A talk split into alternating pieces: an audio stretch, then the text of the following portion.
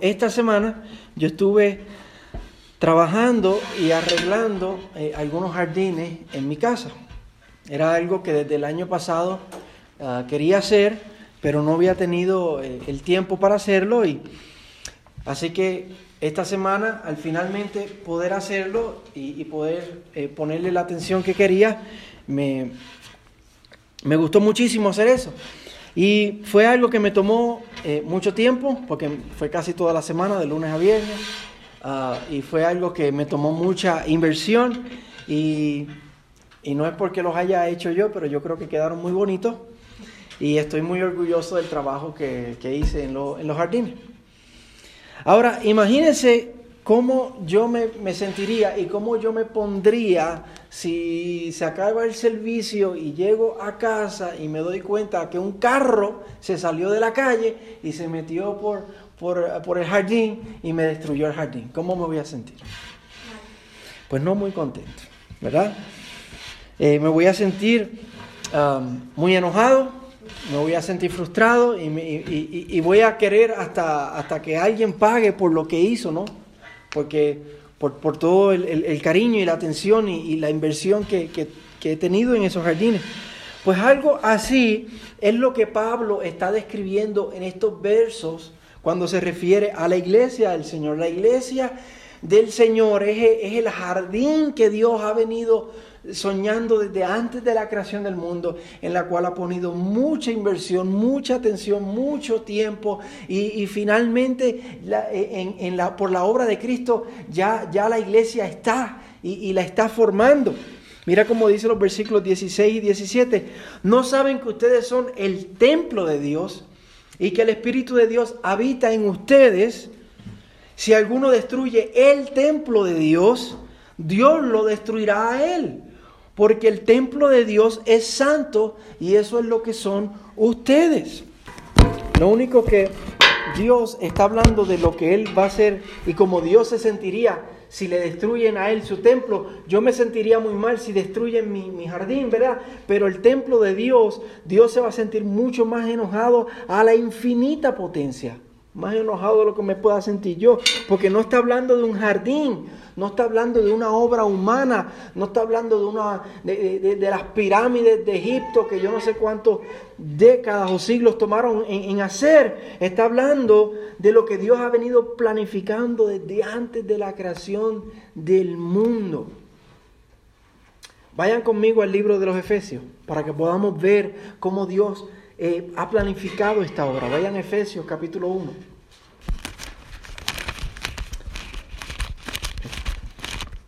Segunda Corintios, después van a tener Gálatas y después llegan Efesios, capítulo 1. Y vamos a ver cómo Dios ha planificado este, este, esta obra, este templo, su iglesia, este jardín del Señor. Miren los versículos 3 y 4, dice, bendito sea el Dios y Padre nuestro Señor Jesucristo, que nos ha bendecido con toda bendición espiritual en los lugares, en los lugares celestiales en Cristo Jesús porque Dios nos escogió en Cristo antes de la fundación del mundo para que fuéramos santos y sin mancha delante de Él. Vayan al versículo 7. En Él, en Cristo, en Él tenemos redención mediante su sangre, el perdón de nuestros pecados según la riqueza de su gracia. Vayan al versículo 13. En Él también ustedes, después de escuchar el mensaje de la verdad, el Evangelio de su salvación, y habiendo creído, fueron sellados en Él con el Espíritu Santo de la promesa. Ahora vamos a ir al, capítulo 2. Miren el versículo 1. Y Él les dio vida a ustedes que estaban muertos en sus delitos y en sus pecados. Vayan al versículo 11, capítulo 2. Por tanto, recuerden que en otro tiempo ustedes los gentiles en la carne, que son llamados incircuncisión por la tal llamada circuncisión, hecha por la carne, por manos humanas, recuerden que en ese tiempo ustedes estaban separados de Cristo, excluidos de la ciudadanía de Israel, extraños a los pactos de la promesa, sin tener esperanza y sin Dios en el mundo. Pero ahora, en Cristo, usted, en Cristo Jesús, Ustedes que en otro tiempo estaban lejos han sido acercados por la sangre de Cristo. Miren el versículo 19. Así pues ustedes ya no son extraños ni extranjeros, sino que son conciudadanos de los santos y son de la familia de Dios. Están edificados sobre el fundamento de los apóstoles, de los profetas, siendo Cristo Jesús mismo la piedra angular, en quien todo el edificio bien ajustado va creciendo para ser un santo, un templo santo en el Señor. Y aquí vemos eh, este, este plan de Dios, esta obra de Dios. Yo sé que son muchos detalles, pero es importante que, que podamos ver este jardín que Dios ha venido planificando desde antes de la creación del mundo, este jardín que Dios compró a precio de la sangre de su Hijo, este, este jardín que cada uno de nosotros somos incorporados en él cuando el Espíritu de Dios entra a nuestras vidas. Es una obra preciosa, es una obra gloriosa. ¿Y para qué propósito? Miren el versículo 6 del capítulo 1 de Efesios para alabanza de la gloria de su gracia. ¿Para qué lo ha hecho? Para la alabanza de la gloria de su gracia. Y miren el, versículo 7 del capítulo 2. ¿Para qué lo hizo? A fin de poder mostrar en los siglos venideros las sobreabundantes riquezas de su gracia, para que nosotros considerar la gracia de Dios y la misericordia de Dios y la obra de Dios, digamos, wow, qué Dios lleno de gracia. Qué Dios maravilloso y misericordioso.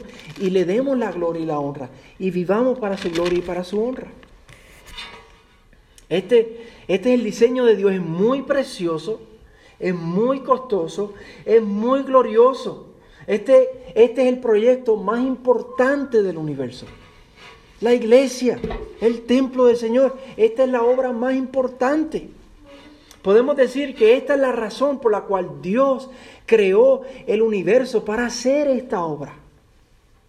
Y tú y yo somos parte de esta obra y tenemos que sentir gozo, pero a la misma vez tenemos que sentir temor por ser parte de esta obra. Y por eso Él les hace esta pregunta retórica, volviendo al capítulo 3 de 1 Corintios, y le dice en el versículo 16, no saben que ustedes son el templo de Dios y que el Espíritu de Dios habita en ustedes.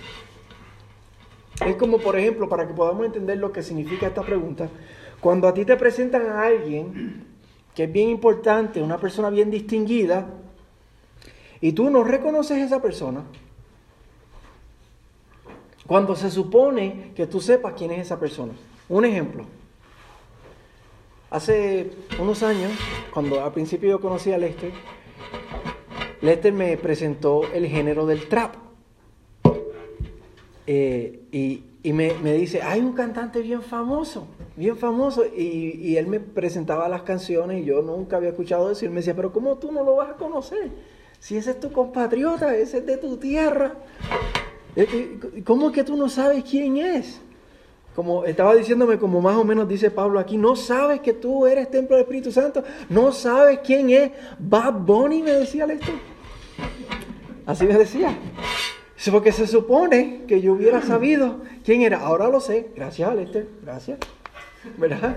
Pero antes yo no lo sabía cuando se supone que hubiera sabido, porque ya era una persona eh, que, famosa, un cantante famoso y, y todo. Yo creo que ahora es más famoso que en aquel tiempo, pero no era. Pablo le está diciendo a él, a ellos, ustedes no saben que ustedes son el templo de Dios. Se supone que ustedes lo saben, lo sepan. O sea, ¿cómo va Dios a reaccionar si alguien, si alguien corrompe o arruina o como dice aquí, destruye esa obra de Dios? ¿Cómo Dios va a reaccionar? Dios va a reaccionar como dice el verso 17. Si alguno destruye el templo de Dios, Dios lo destruirá a él. Porque el templo de Dios es santo y eso es lo que ustedes son, el templo de Dios. Somos el templo de Dios. Ahora, antes de seguir, tenemos que hacer dos cosas. Primero tenemos que definir qué significa destruir el templo de Dios. ¿Qué significa destruir el templo de Dios? Y segundo, tenemos que definir qué significa que Dios va a destruir a la persona que destruya el templo de Dios. Tenemos que hacer esas dos cosas. Uh, Lucio, por si acaso, estamos en 1 Corintios, capítulo 3, en el versículo 16 al 23. Así que tenemos que definir esas dos cosas. ¿Qué significa destruir el templo de Dios? Y segundo, ¿qué significa que Dios va a destruir a esa persona que destruya el templo de Dios?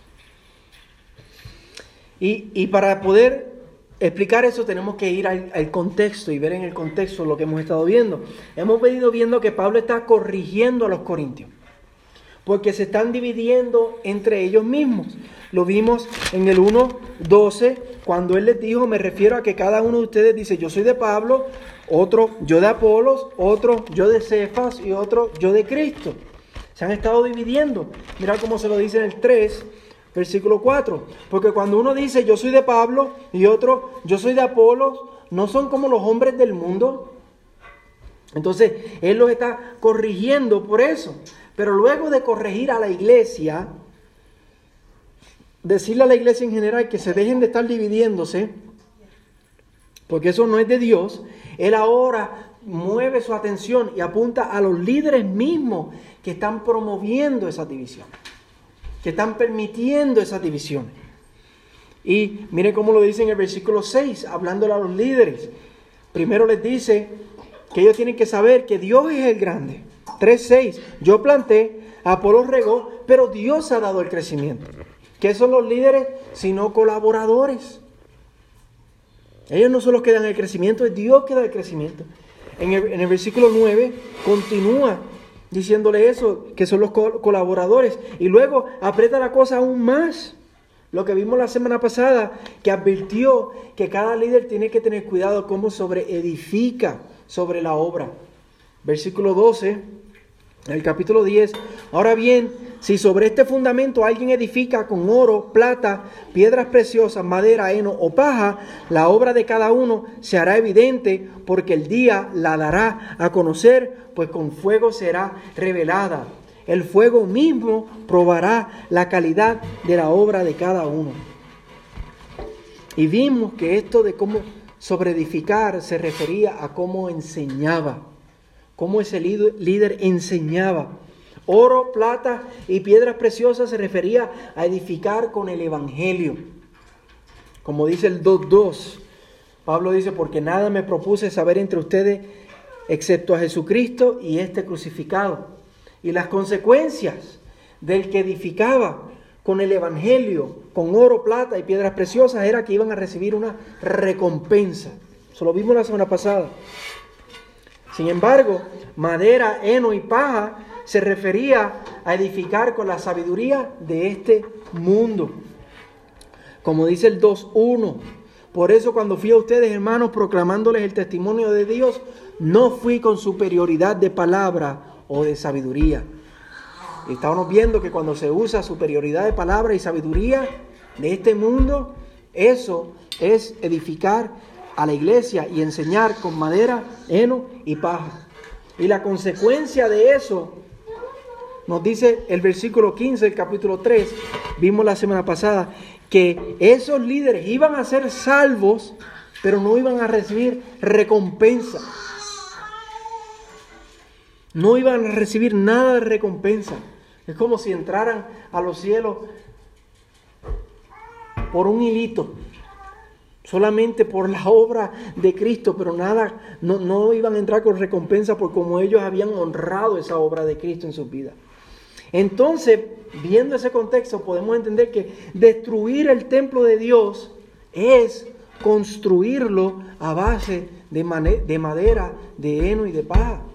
De enseñar y edificar a la iglesia con sabiduría de este mundo, con palabras persuasivas de este mundo y con nada que ver con el Evangelio. Y eso lo vamos a ver un poquito más en detalle ya mismo. Pero vamos a ver qué significa que Dios destruirá a esa persona. ¿Qué significa que Dios va a destruir a esa persona? Como dice el final del versículo 17. Significa que Dios va a destruir a aquel líder que destruye el templo de Dios. Pero eso se levanta una pregunta, porque es que el versículo inmediatamente anterior, el versículo 15, dice que iban a ser salvos, aunque así como a través del fuego. Entonces, ¿qué significa que Dios va a destruir a esa persona? Si el versículo 15 dice que van a ser salvos a través, aún a través del fuego, ¿cómo entonces Dios le va a destruir?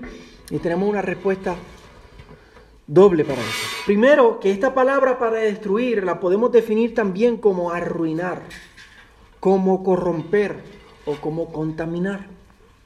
Entonces, cuando un líder es juzgado, como vimos la semana pasada, como dice esos versículos 14, 13 eh, al 15, es cuando es probado por el fuego y lo que había era madera, heno y paja y se consumió toda su obra y fue salvo, aunque así como a través del fuego, y no recibe recompensa alguna, eso es un tipo de destrucción. Eso es un tipo de arruinamiento de parte de Dios. Es algo muy, muy serio. Pero la segunda respuesta es que mientras algunos líderes van a ser juzgados y no van a ser recompensados, pero sí van a ser salvos, hay otros que al no edificar con el Evangelio van a ser destruidos. Esto es la categoría, porque tenemos que poder tener estas categorías en nuestra, en nuestra mente, porque es que la palabra nos los presenta. Esta es la categoría que vemos en Mateo 7, versículos 22 y 23. Cuando Jesús dice, muchos me dirán en aquel día, Señor, Señor, no profetizamos en tu nombre y en tu nombre echamos fuera demonios y en tu nombre hicimos muchos milagros, entonces les declararé, jamás los conocí. Apártense de mí los que practican la iniquidad.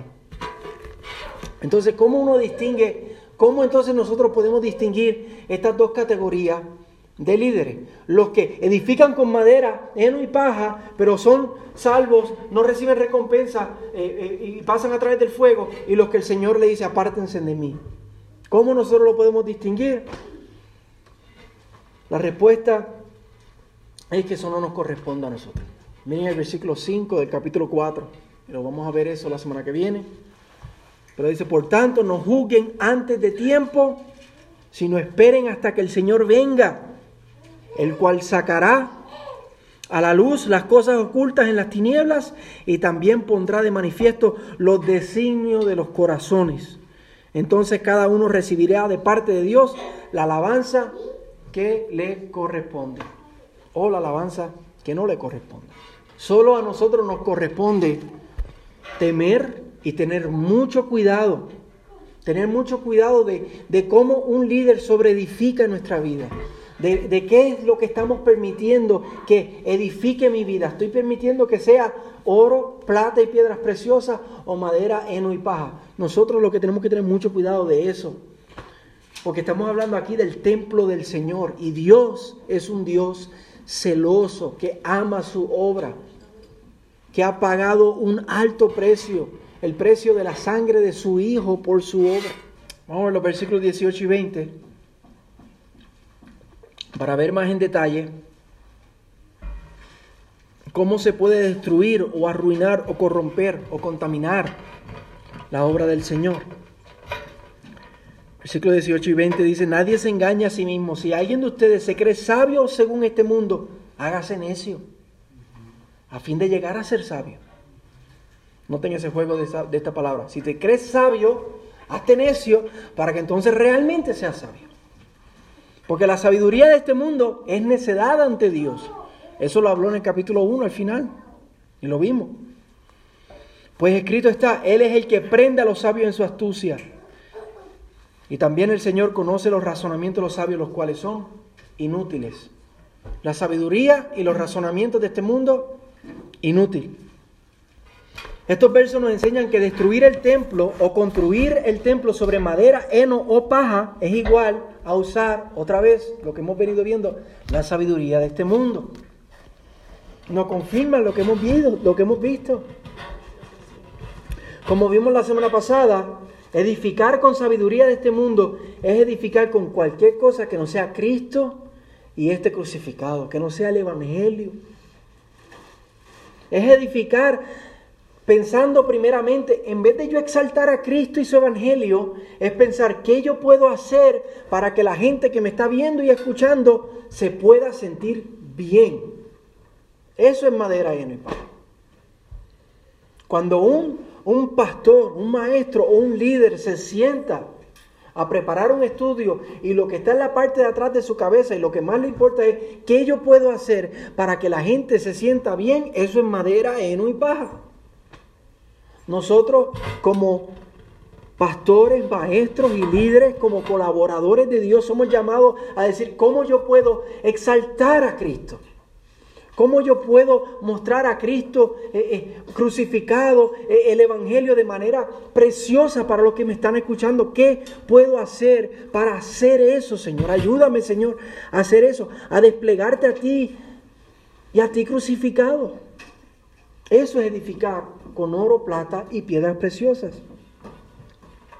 Pero diciéndole a la gente lo que ellos quieren escuchar, eso es madera, heno y paja. Eso es destruir a la iglesia. Cuando yo solamente les digo lo que ellos quieren escuchar. Esta semana yo estaba leyendo a través de, Primera y Segunda Reyes y, habla de ejemplos de eso, que habían reyes que, que llamaban a profetas y le decían, dime lo que yo quiero escuchar. Pues entonces eso no es una palabra de parte de Dios, eso es una palabra de parte de hombre. Jeremías habla en contra de los profetas, de los que dicen, hay de los que dicen paz, paz, cuando no hay paz. Nosotros como pastores, como líderes, como maestros, no estamos llamados a entretener a la gente. No estamos llamados a que la gente se sienta bien con ellos mismos. Somos llamados a predicar el Evangelio. Hay una cruda y gloriosa realidad. Dios es el Dios soberano de la tierra, que nos creó para su gloria. Y cada uno de nosotros le hemos dado la espalda con nuestro pecado. Y por eso merecemos el castigo eterno. Y esa es la verdad y la realidad. Pero Dios nos amó tanto que envió a su único Hijo para que Cristo muriera en la cruz y pagara el precio de nuestros pecados y nos salvara. Y todo aquel que, que ve eso y pone su fe en el Señor y se arrepiente de sus pecados, dice la palabra, que recibe vida eterna. Esa, ese es el Evangelio. Eso es lo que estamos llamados nosotros, a, con eso es lo que estamos llamados nosotros a edificar la iglesia. Si a alguien no le gusta ese mensaje, pues lo siento. El problema no es conmigo, el problema es con Dios. Allá su vida, su salvación y su alma. Pero nosotros vamos a seguir edificando con oro, con plata y con piedras preciosas, porque eso es edificar la iglesia en vez de destruir a la iglesia. Aquellos que le dicen a las personas que, van y enseñan a la, iglesia y, dicen, Dios va a conceder todos tus deseos, todo lo que tú quieras, Dios te lo va a dar. Porque Dios concede las peticiones del corazón. Y agarran este versículo acá y este versículo acá. Y lo sacan fuera de contexto y le dicen a la persona que Dios es su, su genio en la lámpara. El Señor va a destruir a esas personas. El Señor les va a destruir. Y ya vimos lo que eso significa. Para eso hay una destrucción, ya sea un juicio sin recompensa o ya sean las palabras, jamás te conocí, apártate de mí, hacedor de iniquidad, yo no soy quien para juzgar eso. Pero la palabra de Dios dice que el Señor lo va a juzgar. ¿Y cuál es el remedio que Pablo provee para esas personas que, han estado destruyendo a la iglesia, como está pasando, estaba pasando en Corintios y como pasa hoy día, ahora mismo? Hay iglesias donde se está predicando y están destruyendo a la iglesia. Ahora mismo, hermano. Porque la están edificando con madera, heno y paja. ¿Cuál es el remedio que Pablo provee para esos líderes, para esos pastores, para esos maestros, para esas iglesias? Verso 18. Hágase necio a fin de llegar a ser sabio. Si alguien se cree sabio, hágase necio a fin de llegar a ser sabio. Eso significa que abracen el Evangelio. Mira cómo dice el 1.18 porque la palabra de la cruz es necedad para los que se pierden. Hazte necio. Pero para nosotros los salvos es poder de Dios. para que seas sabio. La palabra de la cruz es necedad para los que se pierden. Ay, sí, ya yo me sé eso. Jesús se murió en la cruz, bla, bla, bla, bla. Pero para nosotros los salvos, ahí está el poder y la sabiduría de Dios. Mire cómo dice el versículo 23 del capítulo 1. Pero nosotros predicamos a Cristo crucificado, piedra de tropiezo para los judíos, necedad para los gentiles. Sin embargo, para los llamados, tanto judíos como griegos, Cristo es poder de Dios y sabiduría de Dios. Entonces, aquí en el versículo 18 del capítulo 3, Pablo está llamando a los líderes de Corintios. Y es un llamado que le hace el Espíritu Santo a cualquier pastor, maestro, líder, a cada iglesia, a que abracen la necedad del Evangelio, la necedad de la cruz. Porque así es como la iglesia se edifica y es bendecida. Hacer cualquier cosa, otra cosa es destruir la iglesia. Un llamado a que dejemos de considerar como grandioso y potente y maravilloso la sabiduría de este mundo y los medios de este mundo y las estrategias de este mundo y consideremos que el Evangelio, ahí está la sabiduría, ahí está el poder de Dios a que edifiquemos y basemos nuestro ministerio en la locura de la predicación del Evangelio. A que proclamemos, como dice Pablo en Gálatas 6:14, jamás acontezca que yo me gloríe sino en la cruz de nuestro Señor Jesucristo. Que jamás acontezca que yo me gloríe en otra cosa sino en la cruz. Como el 2.2, nada me propuse saber entre ustedes excepto a Cristo y a este crucificado. Ahí está la sabiduría de Dios, ahí está el poder de Dios. Ahí está todo lo que necesitamos, hermanos. El resto es madera, heno y paja. El resto se podrá escuchar bonito, llamar la atención, motivar a la gente. Pero eso es madera, heno y paja de este mundo. Eso es destruir la iglesia. Y si hay algo que pueda motivar a líderes a no hacer eso, a no edificar con otra cosa que no sea el Evangelio. Y si hay algo que pueda motivarte a ti y a mí a no querer ser edificado porque somos el templo de Dios, lo que escuchamos edifica en nuestra vida. Puede ser oro, plata, piedras preciosas o madera, heno y paja. Cada uno de nosotros tenemos que tener mucho cuidado lo que escuchamos porque eso sobreedifica en nuestra vida. Si hay algo que nos pueda motivar a no querer ser edificado con otra cosa que no sea el Evangelio, es lo que Pablo dice al final en los versículos 21 y 23. Dice así que nadie se jacte en los hombres Está hablando de Pablo o de Cefas o de Apolos. No se jacten en los hombres, no se jacten en el que tenga más sabiduría, no se jacten en el que suene más elocuente, no se, no se jacten en las palabras persuasivas, no se jacten en la sabiduría de este mundo. Así que nadie se jacte en los hombres. Y después dice, porque todo es de ustedes. No pelees, yo soy de este, yo soy de aquel, como si eso no te va a dar más prestigio, o más honor, o más standing. No te jactes en esas cosas, no te deleites en la sabiduría de los hombres, porque eso no te va a conceder nada. Todo es de ustedes ya. Ya sea Pablo, Apolo, Josefa, o el mundo, o la vida, o la muerte, o lo presente, o lo porvenir, todo es suyo. Todo es tuyo, iglesia, templo de Dios que Dios ha venido soñando desde antes de la creación del mundo. Envió a su Hijo, su Hijo murió. Cuando creíste, el Espíritu Santo te selló. Y ahora somos el templo santo de Dios y estamos esperando que Cristo vuelva para que podamos heredar todo. Físicamente, porque ya es nuestro, por la obra de Cristo. Cuando nos deleitamos en el Evangelio de Cristo, cuando venimos a Cristo y, entendemos esto, que el Evangelio lo es todo, podemos ver que Dios nos concede nada más y nada menos que el universo. El universo es tuyo. El universo es mío. El universo es nuestro. ¿Qué más queremos? Romanos 8, 16 al 17 enseña esto.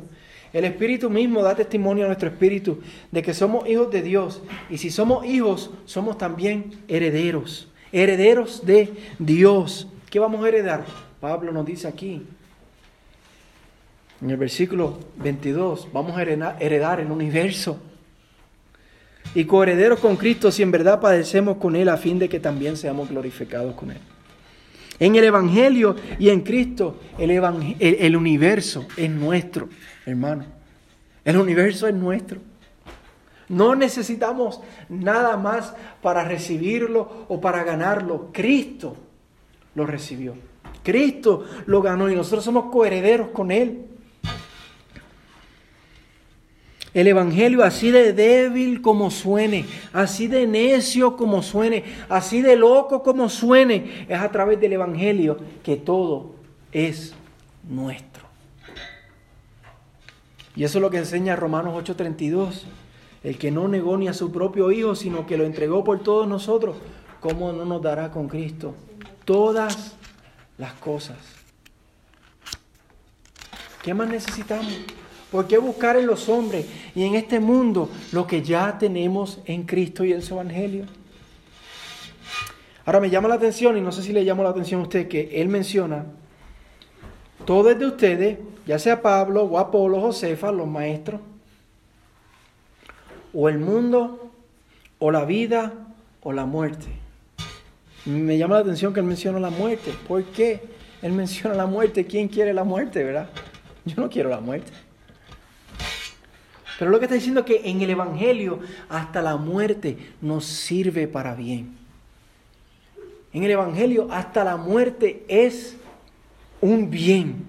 Hasta la muerte es nuestro, nuestro siervo. Primero que Cristo ha conquistado la muerte con su resurrección, pero también que a través de ella podemos ver cara a cara a nuestro Señor y podemos recibir nuestra herencia. Filipenses 1:21, pues para mí el vivir es Cristo y el morir es ganancia. Hasta la muerte es nuestro esclavo y nos sirve para nuestro bien. Y por eso es que Romanos 8:28 dice que todas las cosas obran para bien. Todas las cosas que nos pasan en nuestra vida obran para bien. Sean buenas, sean malas. Por eso no tenemos que estar proclamando que Dios me va a dar todo lo que yo deseo y, y, todo lo... Él es el genio de la lámpara. No, hermano, nosotros tenemos un Dios más grande que eso. Tenemos un Dios que usa todas las cosas para bien. Las tragedias en nuestras vidas, las enfermedades en nuestras vidas, hasta la muerte misma. Dios los usa para nuestro bien. Y por eso nosotros confiados en el Señor, siempre con la mirada en el Evangelio, lo que Cristo hizo por nosotros, podemos enfrentarnos a lo que sea en la vida. Pablo lo dice al final del capítulo 8, ¿quién nos separará del amor de Cristo? ¿Quién? ¿Tribulación? ¿O angustia? Yo cada uno de nosotros podemos pensar en alguna tribulación o alguna angustia que estamos pasando ahora mismo. Por ejemplo, Gerardo ahora mismo en el hospital, tribulación o angustia persecución o hambre. No hemos llegado ahí nosotros. Pero aunque lleguemos ahí, la persecución y la hambre no nos pueden separar del amor de Dios. Sirven a nuestro bien. Peligro o espada. Pero en todas estas cosas somos más que vencedores, más que vencedores por medio de aquel que nos amó. Eso no significa, hermano, que, ay, soy más que vencedor, todo me va a salir bien en la vida. No, Significa que no importa lo que pase en la vida, soy más que vencedor. Porque todo obra para bien, porque todo es mío, porque nada me puede separar del amor de Dios, porque Dios entregó a su único Hijo. ¿Cómo no me va a dar con Cristo todas las cosas que yo necesito? Ya sean difíciles o sean dulces. Porque estoy convencido de que ni la muerte, ni la vida, ni ángeles, ni principados, ni lo presente, ni lo porvenir, piensen eso, ¿qué va a pasar mañana? ¿Qué va a pasar el, mes que viene? ¿Tendremos trabajo? ¿Se irá la pandemia esta? ¿Qué, qué, qué va a ser de la economía? ¿Lo presente o lo porvenir? Ni los poderes, ni lo alto, ni lo profundo, ni ninguna otra cosa creada nos podrá, nos podrá separar del amor de Dios que es en Cristo Jesús. Todas las cosas son nuestras, hermanos. Todas las cosas sirven a nuestro bien. Nuestro Dios no es un Dios manco, que alguna situación se les zafó y, ay Dios mío, mira, por ahí va eso para Chava y Lili. No lo pude aguantar. No, no. Ahí va eso. Le tuvieron que cortar esos dedos a Lucio. Ay, no, no pude evitar eso. Ay, que Dios. No, mis hermanos, Dios usa todas las cosas para nuestro bien. Hasta la muerte misma. Y por eso, hermano, no nos gloriemos en otra cosa.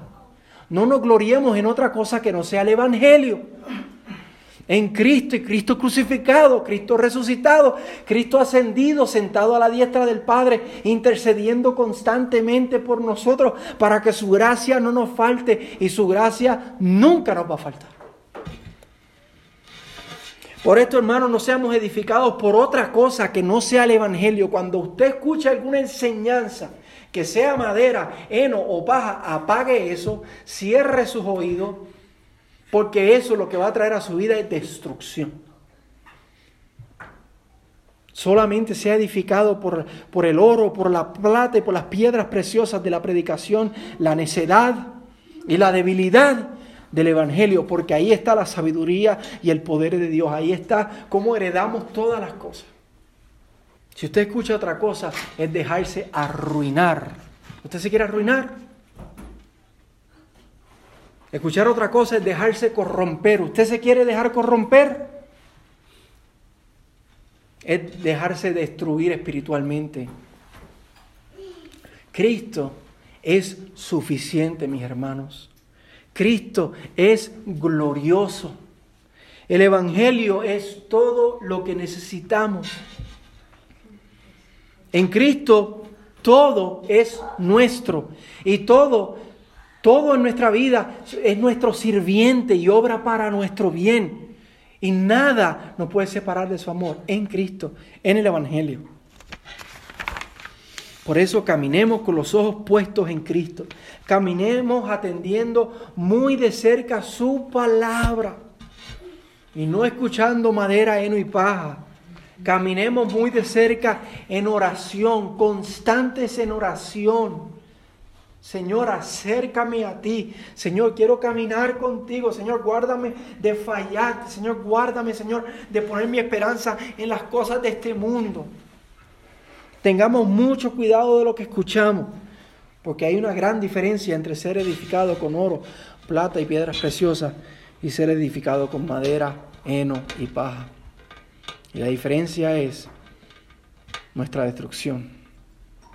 Recordemos que somos el templo, que su Espíritu mora en nosotros, que somos santos delante de Él, que somos preciosos delante de sus ojos, que somos su obra maestra que Él ha venido soñando desde antes de la creación del mundo, trabajando muy, muy meticulosamente en cada uno de nosotros como el templo del Señor. Recordemos que tenemos un Dios celoso que cuida de nosotros y vela por nosotros, cuide, cuidemos de no estar jugando con el pecado, deshonrando al Señor que nos salvó y que nos amó. Seamos muy prestos a cortar la mano que nos hace caer, a sacar el ojo que nos hace pecar, porque de esa manera lo honramos y vivimos vidas dignas del Evangelio. Recordemos el alto precio que Cristo pagó con su sangre preciosa, hermanos. El cordero que fue inmolado por nosotros. Y no miremos jamás nada en este mundo. No nos dejemos engañar por cosas que brillan, pero no son oro. No nos dejemos engañar por cantos de sirena. No miremos jamás nada para recibir lo que ya tenemos y es nuestro en Cristo y solo por Cristo sabiendo que por eso, aunque ahora estemos pasando lo que estemos pasando, la realidad es que en Cristo el universo es nuestro. Vamos a orar.